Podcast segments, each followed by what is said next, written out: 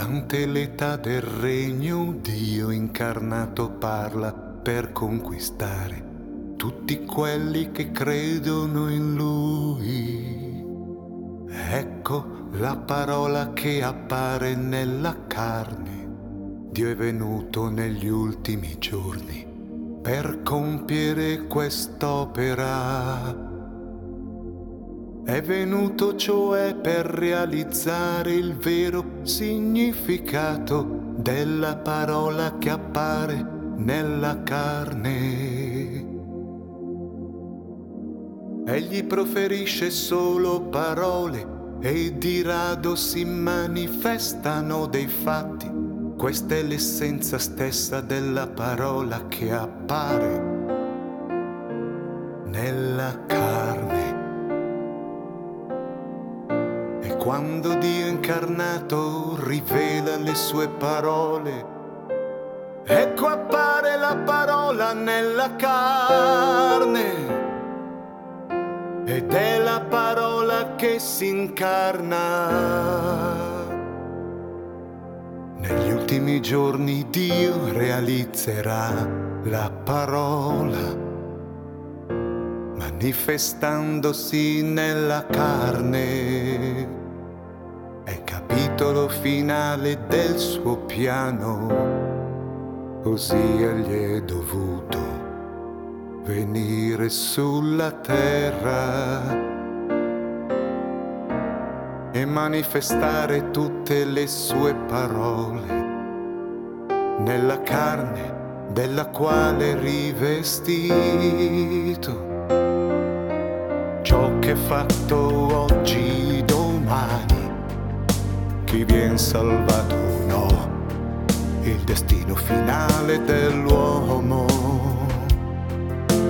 Tutto ciò che sarà compiuto da Dio tutto questo è stato reso chiaro dalle sue parole. Così il significato della parola che si manifesta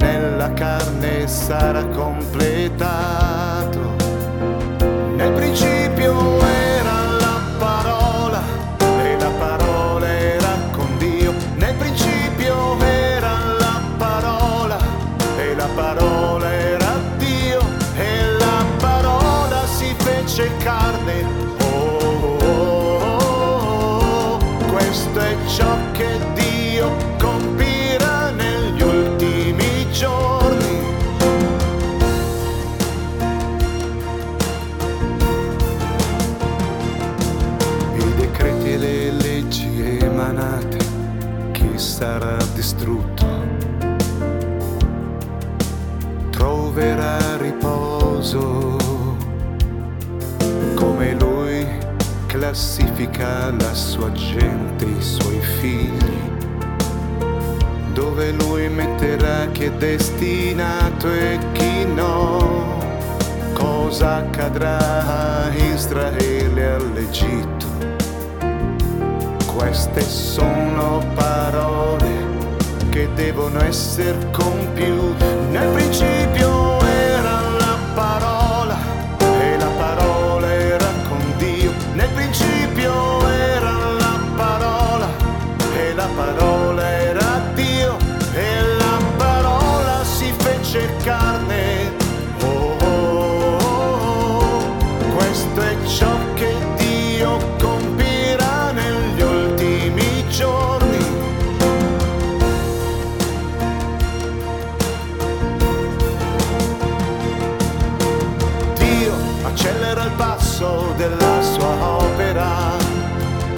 sua parola egli mostra all'uomo il da farsi di ogni era.